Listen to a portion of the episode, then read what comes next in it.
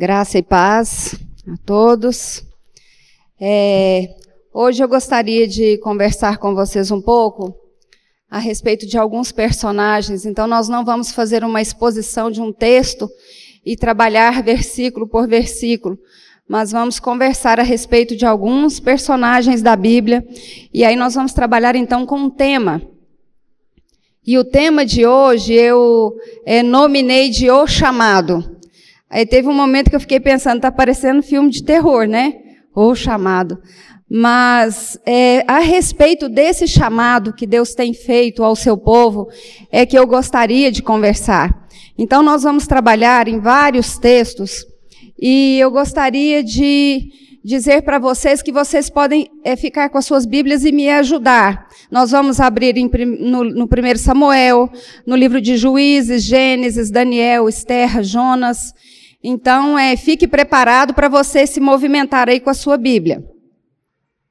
E pensando em chamado, é, nós tomamos decisões hoje nas nossas vidas que podem alterar a nossa história lá à frente. E nem sempre nós paramos para avaliar as decisões que nós tomamos.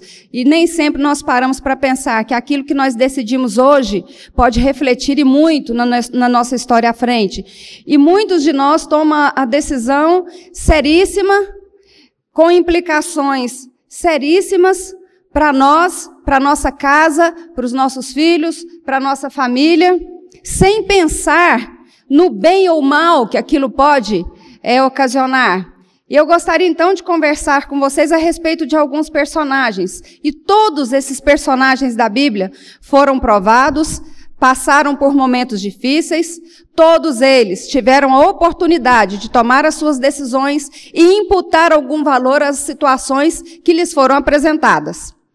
É, Para começar, eu queria que nós conversássemos um pouquinho a respeito de José.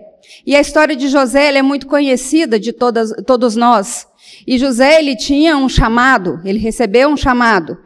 E ele foi vendido pelos seus irmãos em uma determinada época, chegou numa terra estranha, nós conhecemos a história, continuou sendo vendido, continuou sendo escravo, foi parar na casa de Potifar, foi acusado de ter atacado a esposa daquele homem, tudo ele poderia trabalhar ali, toda a renda, toda a administração dos bens de Potifar estavam nas mãos deles, ele descobriu logo que ele era muito bom administrador, aonde ele punha a mão a coisa dava certo.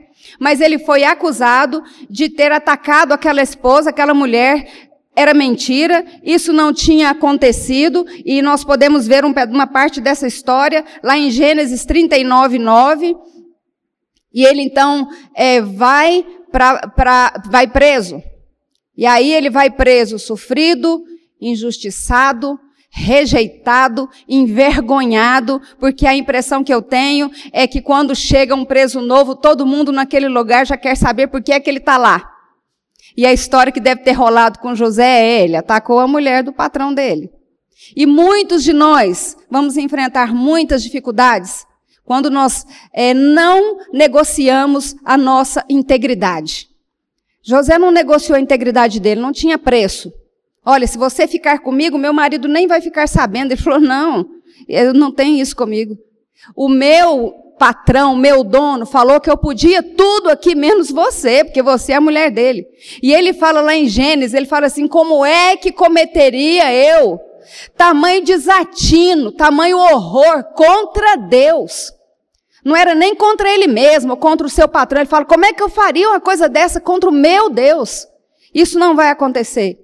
José então decide fazer o melhor e, a, e ele, dali ele começa um caminho de subida, de crescimento. Quando ele vai ali para aquela masmorra, ali era o lugar mais próximo que ele estava daquele, daquele faraó, daquele dono do negócio, dono de tudo, da riqueza do Egito. Então ele se aproxima mais ainda de quem mandava nos negócios. Ele aproveita todas as oportunidades que ele tem. E nas suas oportunidades, nas oportunidades que não foram banalizadas, no chamado que foi atendido, com rigor, com integridade, com riqueza de caráter, ele cresce. E ele se torna o segundo em poder naquele lugar. Não banalizou fatos importantes. Prestem atenção. Nós não podemos ficar desatentos com nada daquilo que nós estamos fazendo e nem do chamado que nós temos recebido. E eu não estou falando aqui um chamado é, não apenas para o ministério, para ser um pastor, um missionário, não, eu estou falando do chamado que todos nós recebemos. Todos nós fomos chamados para boa obra, para a honra e glória de Deus e para a instalação do reino de Deus nessa terra. Todos nós fomos chamados. Nós temos um chamado. É desse chamado que eu estou falando. Não seja desatento com o chamado que o Senhor tem para você. Ele não era desatento. Ele sabia que era guerra. E ele tinha um inimigo à espreita. Mas José não brinca com isso. Ele não brinca. A história dele é sofrida, mas ele consegue virar a página e dar nome aos seus filhos de Manassés. Deus me fez esquecer o sofrimento. E Efraim, Deus me fez prosperar na terra da minha aflição. Passa sofrimento, é injustiçado, é humilhado, é preso, é vendido. Mas vira a página, perdoa os seus irmãos, perdoa sua família, é grande e serve a Deus com grandeza. E tem um fato interessante que eu gosto muito a respeito dele, que ele diz: quando eu morrer, leve os meus ossos daqui. Essa não é a minha terra, não negociou a sua origem, não negociou o seu povo, não negociou a sua cultura. Como quem diz, nem os meus ossos vão ficar aqui. Eu quero ir embora para minha terra. Eu quero ser enterrado com o meu povo. Não negligenciou o seu chamado. Davi foi escolhido por Deus. Houve ordem da parte de Deus para que Samuel ungisse. Davi compunha música, pastor de ovelhas. Deus escolheu ele para rei de Israel. Quando Deus manda o profeta Samuel à casa de Jessé, ele começa pelo mais velho, ele começa por Eliabe, o bonito, aquele com boa aparência. Fala, olha, cara, tipo de rei. Aqui vai dar certo. Quando Samuel olha, fala, pronto, já está resolvido, Deus me mandou, vai dar certo demais. Aí Deus fala: Não, Samuel, não é esse não. Não é esse não, querido. Eu não trabalho com aparência. Eu trabalho com coração. Eu quero um homem segundo o meu coração. E aí começa, passa os filhos, vai passando, vai passando, não é esse, não é esse, não é esse. Eu penso o desespero de Samuel naquele momento. Chega na casa da pessoa, fala que tem um dos filhos que é rei e mostra os filhos todos e, e nada acontece. Que negócio complicado que é esse? Mas aí fala, não tem mais nenhum filho. Acabaram as possibilidades?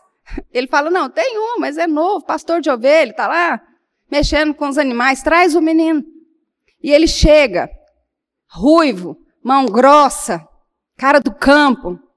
E aí Deus fala: É esse. Davi é apontado por Deus, é ungido, um homem segundo o coração de Deus. É ele, é ele que eu quero. Um tempo depois, os filisteus pelejando com o povo de Deus, e a pedido do seu pai Davi, vai lá no campo, ver como é que seus irmãos estão se saindo, porque é guerra. A guerra está acontecendo. E tem lá um gigante, afrontando o Senhor dos exércitos, afrontando, escarnecendo do nome de Deus, do Deus verdadeiro, do Deus todo-poderoso. Davi chega e fala: que negócio que é esse? Quem é esse incircunciso que está aí escarnecendo do nome do nosso Deus? Do Deus Todo-Poderoso, do nosso povo. Como assim? Não, aí não dá. Isso aí eu não posso aguentar. Isso aí não tem jeito. E aí, nós sabemos o desenrolar da história, mas ao final ele pega as pedras, pega a funda. E naquele vale, eu imagino que só se escutava o barulho da funda esticando. E ele pensando, eu sei qual é a fraqueza desse gigante porque eu sou especialista em Deus. E Deus leva essa pedra onde ela tem que ir e derruba esse gigante. Olha que coisa fantástica.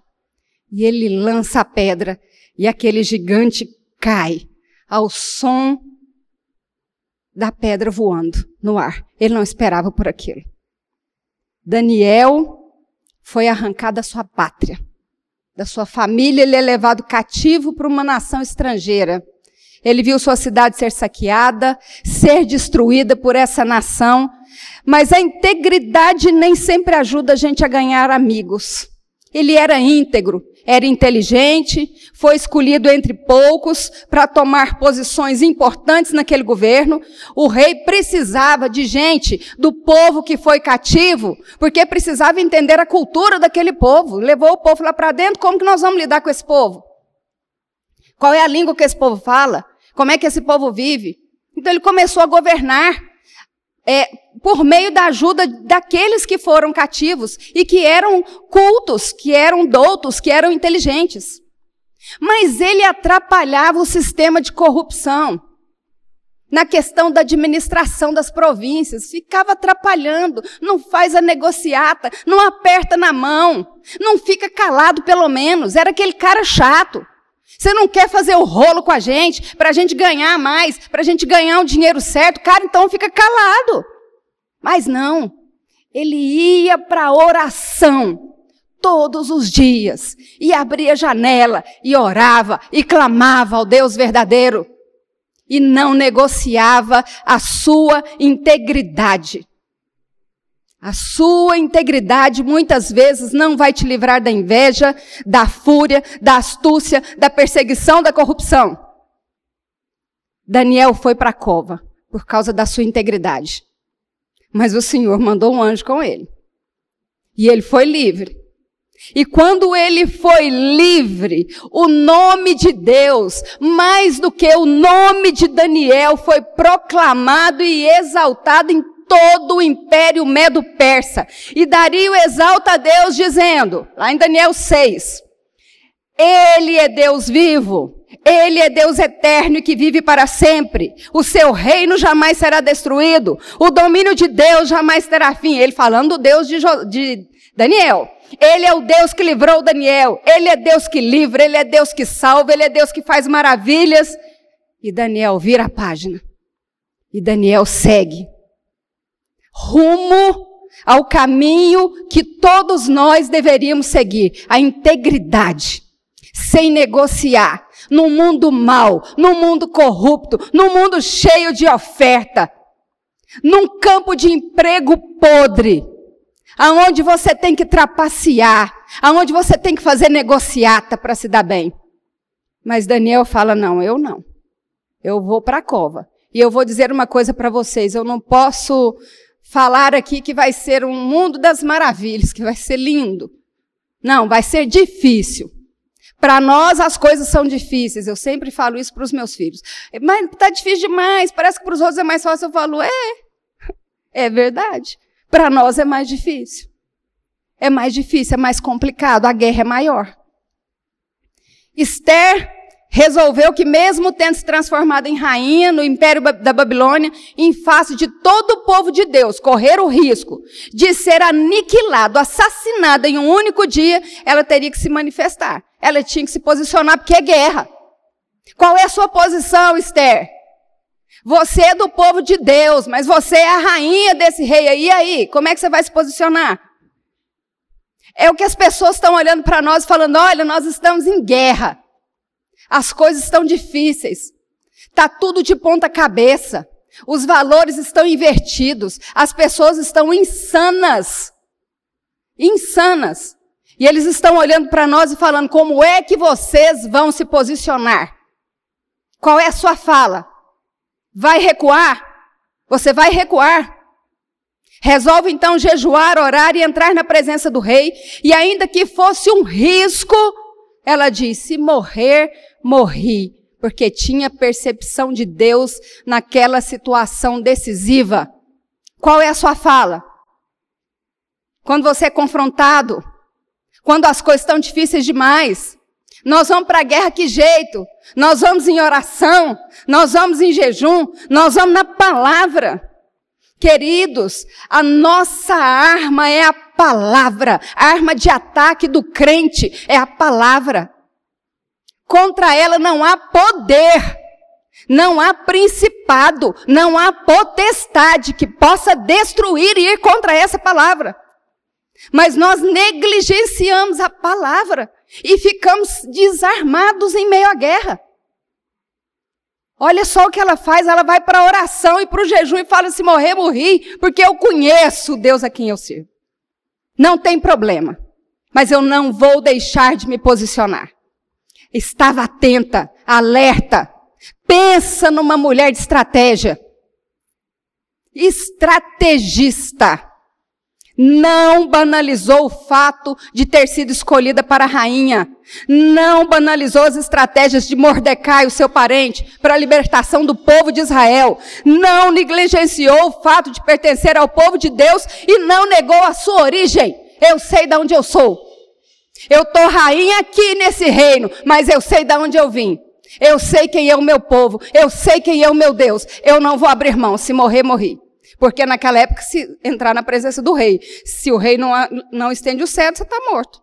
Ela sabia disso, ela sabia as regras. Ela era rainha. Se morrer, morrer, eu vou entrar. Mas orou, e jejuou, e clamou, e foi pronta.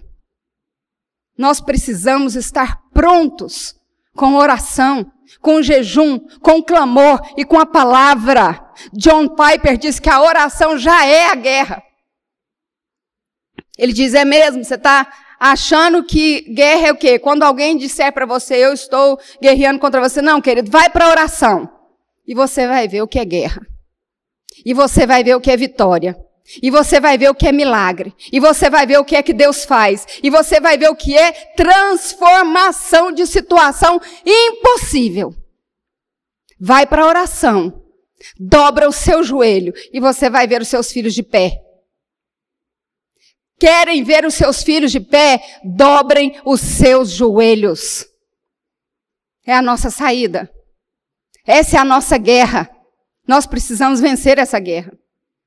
Em tempos de guerra, quantos de nós vai desistir? Em tempos de guerra, quantos de nós vai deixar para lá? E vai deixar e vai levar a vida. Vamos levando, amanhã a gente vê o que faz. Tem um, uma série no Netflix que, que, chama Once Upon a Time. Eu, eu e o Pedro assistimos até um, uma determinada temporada, porque depois da temporada eles desvirtuaram as coisas e aí ficou uma série muito pesada e, e com conceitos contrários aos que a gente acredita, e aí não deu mais. Mas tem um personagem lá muito interessante, Rumpel Tilschink. E o Rumpel é a tipificação do mal do cara que negocia, que troca favor, que te ludibria. E aí, quando as pessoas estavam muito apavoradas, elas iam nele, porque ele era feiticeiro. Feiticeiro. Mas mão de Midas também. Onde ele punha a mão, o negócio ficava bom. E aí ele negociava, dava aquele papel gigantesco para a pessoa assinar. E aí ele, era um, ele é um personagem que, que ri sem sorrir, sabe? Aí ele tinha uma risadinha e falava assim, ó, Toda magia tem seu preço. É isso mesmo. Toda magia tem seu preço. Quer ver? Sansão. Foi levantado por Deus num tempo de opressão. Seu nascimento foi um milagre. Foi consagrado a Deus como nazireu. Estão lembrados? Não bebe bebida forte, alcoólica. Não chega perto de nada que é morto. Não corta o seu cabelo. Esse era o voto do nazireu. Ele foi um milagre. E a sua força era tremenda, era um jovem imbatível. Seu único problema é que ele não conseguia dominar os seus impulsos. Sabe, jovens? O problema dele eram os impulsos, de rompante, ia na força. Bom, um dia viu uma jovem filisteia e falou para seu pai: Eu vi uma jovem mulher lá em Timiná, da filha dos filisteus, e eu quero ela como esposa porque só dela me agrado. Gente, dá vontade de corrigir um menino desse? Um rapaz desse? Você vai casar com a Filisteia? Sansão, você tá maluco? O pai dele fala: Meu filho, tem tanta moça bonita, tanta moça boa aqui do nosso povo. Não, eu quero é aquela. É só aquela que me serve. Eu não quero outra. Seu pai tentou tirar ele de ideia, mas não deu certo. E aí, certa vez, passando pelas vinhas de Timiná, porque ele tinha que ir no caminho daquele, daquela moça, porque ele estava encantado com ela. Então, eu vou fazer o caminho. Eu vou passar pela beira do abismo. Eu vou fazer o caminho do perigo. Porque eu vou desobedecer. E um leão saiu ao seu encontro e Sansão rasgou esse leão, como se rasga um cabrito. Tamanha era a força dele, mas não contou nada disso para seus pais. Depois de alguns dias, passando pelo mesmo local, porque tem que fazer o caminho do povo filisteu, porque está encantado com aquela moça, né? Tem que fazer o caminho. Foi lá dar uma olhada no corpo do leão morto, gente. Ele não era nazireu. Desde o ventre da sua mãe ele foi consagrado. Como assim? Mas ele foi lá. E, e chegando lá, o que é que tinha na carcaça do leão dias depois?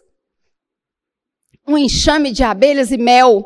Quem que espera encontrar mel e doçura na carniça? Que armação que é essa? Que estratégia do diabo que é essa? Que que é isso que nós estamos fazendo com a nossa vida? Gente, os nossos jovens não podem cair nessas armadilhas. Nós precisamos orar pelos nossos filhos e clamar a Deus com toda a nossa força. Isso é armadilha. Você vai comer mel na caveira de, de um leão morto, na carniça. E ele não fez só isso, não. Ele pegou o favo e levou para a sua casa, que é para contaminar a casa, que é para desandar todo mundo. Leva para dentro de casa resquício do pecado.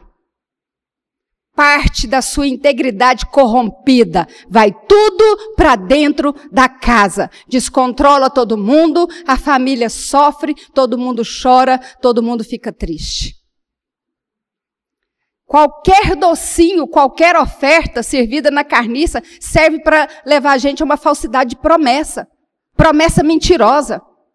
Mais adiante, Sansão resolve se posicionar com jovens da sua época. Então ele dá uma festa de casamento regada a bebida. E eles bebem por muitos dias. E a festa é uma tragédia. Segundo voto quebrado. Primeiro, chegou perto da, do morto lá, do leão morto. Segundo, festa com bebida e bebe, manda ver bebida. E, a, e, a, e, a, e, o casamento foi uma tragédia. Ele nem ficou com a noiva, a noiva foi dada para outro nas núpcias. Daí para frente a sua vida é de queda em queda. Teve relações sexuais com a prostituta, está lá em Juízes 16:1. Por fim se afeiçoou Dalila, Juízes 16, 4, que arrancou dele a confissão a respeito da sua força que estava no seu cabelo. Então ela manda raspar, ele dorme no joelho dela, ele adormece com aquela víbora que estava trocando tudo por dinheiro. E em adormecido ele tem a sua força arrancada. E ela corta os seus cabelos, e ela raspa a sua cabeça. E a palavra de Deus fala que a partir dali ela começa a subjugá-lo e fala: eles vão te pegar. Você caiu. Você caiu. Caiu nas mãos dos filisteus teve os seus olhos furados, foi escarnecido num templo pagão. Sansão brincou com o pecado e o pecado o arruinou, fez manobras erradas, saiu da rota, não aguentou é, as ofertas. Não teve negligência com o chamado de Deus, negligenciou o chamado. Ele era juiz, ele era do povo. As pessoas ouviam o que ele dizia. Ele era nazireu, ele tinha um voto, ele era ungido desde o ventre. O que, que é isso?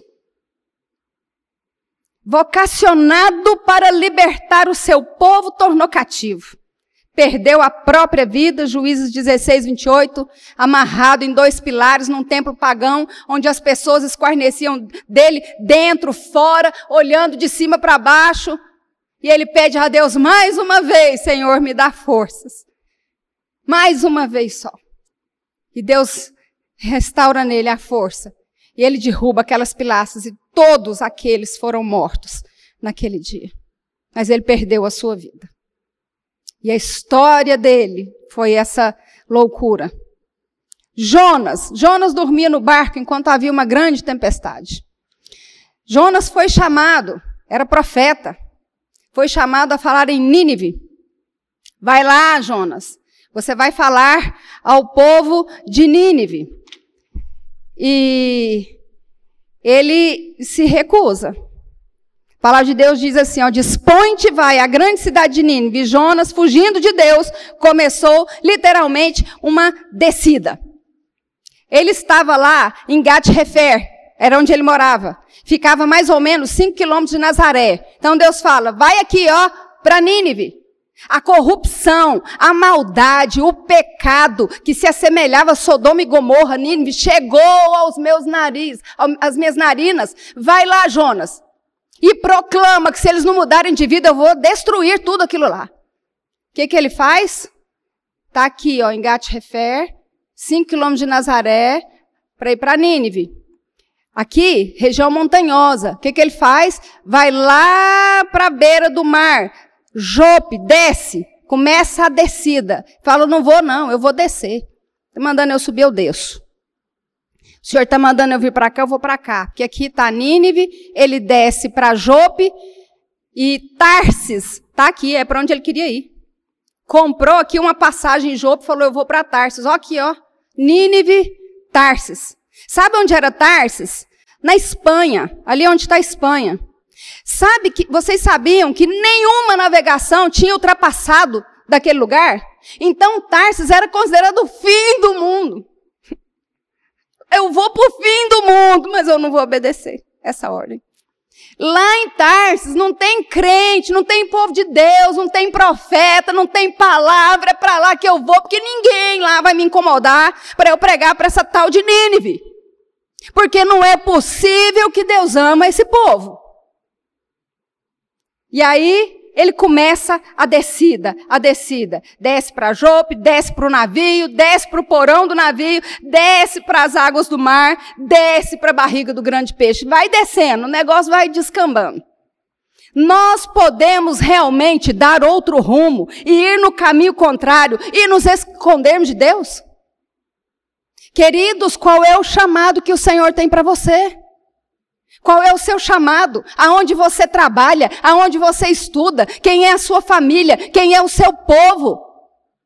Você está escondendo de Deus? Olha só, Ele está mandando você vir para cá, você está indo para cá. Deus diz uma coisa e você faz outra. Jonas dormia no barco enquanto havia uma grande tempestade, está lá em Jonas 1,4. Gente insensível, perdida, brincando com a morte. Quantos de nós não escutamos o chamado de Deus e somos insensíveis? E vamos brincando com isso e vamos negligenciando. E aí vem a pergunta para quem está se escondendo de Deus: de onde você é? Os marinheiros perguntavam para Deus, para ele: Cara, de onde você é? Qual que é a sua terra? Qual é o seu povo? Está lá em Jonas 1,8. Essa é a pergunta que eu gostaria de fazer para vocês hoje: de onde você é? Quem é o seu povo? Quem é o seu Deus? O que, que você está fazendo aqui? Jovens, a pergunta que eu tenho para vocês. Quando vocês se desviam do caminho de Deus e não têm medo, e negligenciam com chamado, o mundo está olhando para vocês e dizendo: da onde você é? O que é que você está fazendo aqui? Quem é o seu Deus? Quem é o seu povo? Parece que você não combina com a gente, não. Tem um Deus irado, deve ser o seu. A grande resposta de Jonas: me lancem ao mar. Eu sei que a culpa é minha. Meu Deus, eu sei que a culpa é minha. Negligenciou o chamado, a estratégia, banalizou a salvação e o amor de Deus pelos povos. Aprenda bem essa lição. A ira de Deus só pode ser aplacada, vidas só podem ser salvas por outra vida sendo sacrificada. E isso já foi feito por Jesus na cruz do Calvário. É só assim. É só assim. É por meio da morte de Jesus, que foi na cruz em nosso lugar que ama as pessoas, que escolhe, que aponta, que chama, que capacita, que qualifica. É só assim. E ele já morreu no nosso lugar e ele ressuscitou. E um dia virá nos buscar. Glória a Deus por isso. Não tem como fugir da presença de Deus. Se você um dia entendeu o que é certo, o que Deus quer, para que, que é que Ele te chamou, não adianta demorar, fugir, se justificar, porque Ele vai te achar, ainda que no mais profundo abismo. Não é isso que o salmista diz? Para onde eu vou? Para onde eu vou me esconder? Se faça minha cama no mais profundo abismo, lá o Senhor está. Glória a Deus por isso. Deixa eu te falar, pai e mãe. Não desanima dos seus filhos, não. Eu não sei por onde eles andam. Mas Deus vai buscar para a honra e para a glória do nome dele e para crescimento do reino de Deus nessa terra. Ele vai buscar. Ele busca o perdido. Ele busca, ele salva. Aonde quer que ele esteja, ele vai buscar. A pergunta é: que distância nós estamos do nosso chamado? Nós temos um chamado. Deus nos comissionou. Nós temos um chamado. A que distância você está? Que tanto que você desceu? Para onde você está indo? Por que é que as coisas estão como estão? Por que é que você não tem estratégia de guerra? Por que, é que você não vai para oração? Por que, é que você não pega a sua arma, que é a palavra? Por que, que você não, não guerreia essa guerra com o Senhor dos exércitos? Tem guerra que é nossa e nós temos que ir. Não dá para ficar deitado. Não dá para ver a vida passar. Não tem jeito. Nós precisamos reagir. Gente que entendeu que estamos em guerra, que temos um chamado, não banaliza a integridade do seu caráter não brinca com valores, não banaliza fatos importantes e decisões cruciais. Gente que entendeu que a gente está em guerra é gente disposta a pagar o preço para fazer aquilo que tem que fazer. Tem preço mesmo. É difícil mesmo. Gente que entendeu que nós estamos em guerra, ele já entendeu que os sofrimentos da vida não tira deles a força para agradar a Deus. Tem dia que eu choro, tem dia que eu estou sofrida, tem dia que eu fico pensando, não é possível, será que está valendo a pena? Mas eu preciso virar a página daquele dia ruim e continuar. Eu tenho que virar a página. Não negligencie com o chamado e a vocação. Não seja mediano, embaçado, medíocre. Faça o melhor, faça com excelência. Constrói pontes, não constrói abismos. Peça. Peça a Deus que te ajude. Clame a Deus em oração. Gente que entendeu que nós estamos em guerra, ele peca, mas em pecando ele assume postura de arrependimento, quebrantamento, confissão, abandona o pecado, recomeça a vida, vira a página e vai em frente. E continua, porque o meu redentor vive. E eu ainda louvarei. E não desiste consegue perceber Deus na sua história? Você consegue perceber Deus na sua história? É gente que consegue virar a página para as dificuldades da vida e seguir. Sempre para o alvo que é Cristo, que morreu em nosso lugar, ressuscitou e um dia voltará em poder e glória para buscar os seus. Aleluia. Esse é o desafio de, de Deus para nós hoje. Qual é o seu chamado? Qual é o seu chamado? Como é que você tem lidado com as situações? Eu vou pedir o grupo de louvor que venha. Nós vamos cantar a última música novamente. E eu queria que você tivesse um momento com Deus. Talvez este seja o, único momento do dia que você vai ter a oportunidade de parar e falar: Pois é, eu, vamos conversar? Eu preciso conversar com o Senhor, ó Deus. Eu preciso falar com o Senhor das minhas escolhas das decisões que eu tomei diante das situações que eu vivi. Eu preciso falar com o Senhor dos meus erros. Eu preciso falar com o Senhor da minha história. Eu preciso falar com o Senhor das negligências que eu cometi. Do quanto eu banalizei aquilo que o Senhor me deu. As oportunidades que o Senhor me deu. As portas que o Senhor me abriu. Eu quero falar com o Senhor.